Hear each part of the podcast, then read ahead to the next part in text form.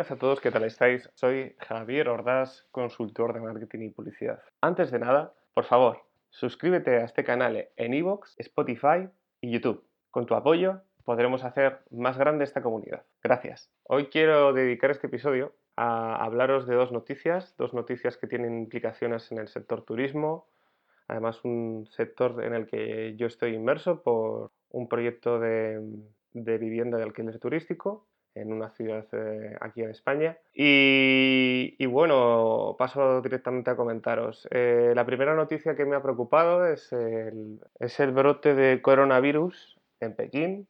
Inicialmente se dio en un mercado y ahora mismo eh, está en Pekín en una situación donde se han cancelado los vuelos y están intentando controlar este brote.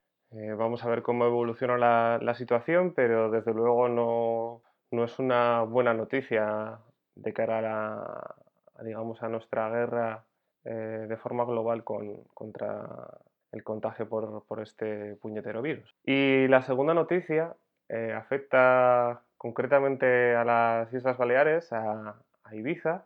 Resulta que el grupo Palladium, o por lo menos los gestores de, del área de discotecas eh, y eventos del grupo Palladium, que es eh, la propietaria de Ushuaia, y Jai Ibiza han comunicado que por recomendación y bueno, por, supongo que también por las directrices que está emitiendo el gobierno balear, eh, no van a abrir sus puertas durante este, este verano.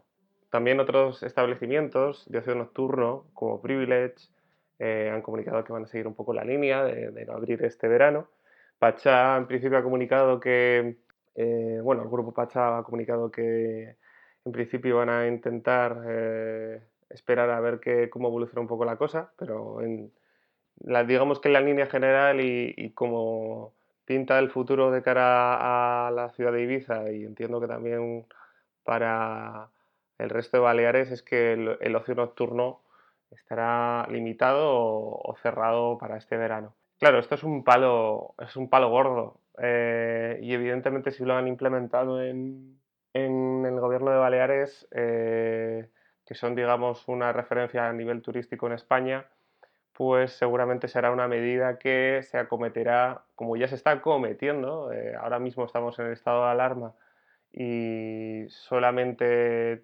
terrazas con un aforo limitado pueden abrir por, por la noche, eh, vamos a ver cómo esto evoluciona y, tiene pinta de que va a ser un verano, digamos, mucho más tranquilo del que mucha gente esperaba.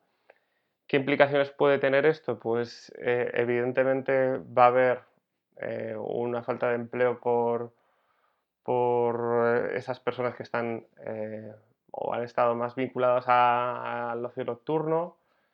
va a ser un palo también a nivel em, artistas, DJs, etc.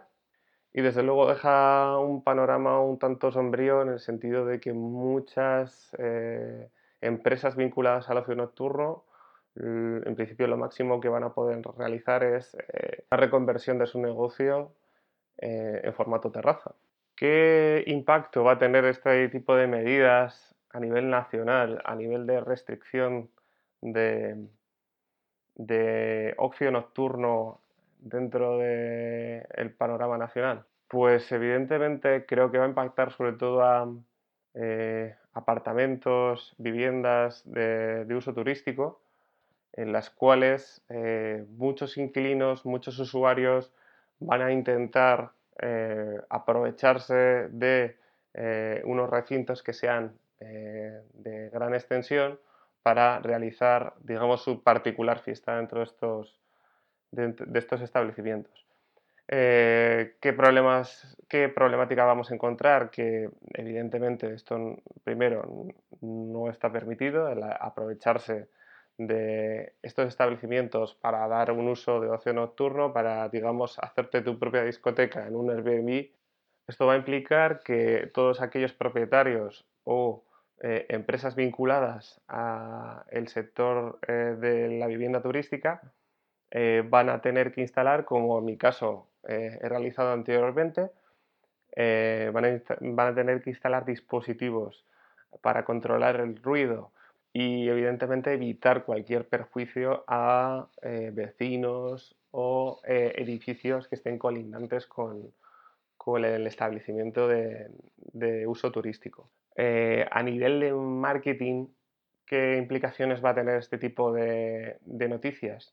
Pues evidentemente vemos que no hay mucha alternativa que desde el punto de vista del marketing podamos hacer ante una limitación totalmente justificada por un virus eh, que al final lo que con esta normativa y con esta reglamentación que se está imponiendo en, cada, bueno, en este caso en principio en Baleares, pero nosotros en estado de alarma también estamos viviendo y viviremos después del estado de alarma situaciones eh, de limitación eh, de cara al ocio nocturno o digamos a la hora de disfrutar el tiempo con, un grupo de personas máximo de 15 personas y además teniendo en cuenta la situación que se está dando en China y como hemos visto en el pasado, lo que se da en China eh, termina llegando o afectando a Europa y América, vamos a ver cómo evoluciona la situación. Eh, estas medidas parecen lo más locuaces y eh, sensatas, dada la, complejidad de la lucha del coronavirus y esperemos que, esto evolucione positivamente, que digamos la alternativa para el marketing eh, vinculado al turismo pues sea digamos eh, tener un, verano más ligado a eh, un turismo de familia, un turismo vinculado al disfrute con amigos, pero en una forma mucho más tranquila, no evidentemente tan vinculada al ocio nocturno y sí que creo que eh, establecimientos vinculados a eh, el ocio rural, el, digamos el vivir un poquito más alejado de las urbes, eh, quizás pueden notar un, beneficio teniendo en cuenta la situación de, de una audiencia, un público que busca desligarse de la aglomeración, de disfrutar con un núcleo pequeño de personas de las vacaciones o de unos días de descanso y, así, digamos, sobrellevar la, situación vacacional tan excepcional que, nos impone el virus. Bueno, pues hasta aquí el episodio. Eh, espero que el episodio siguiente tenga mejores noticias y un mayor rango de acción que podamos realizar para hacer iniciativas vinculadas al marketing.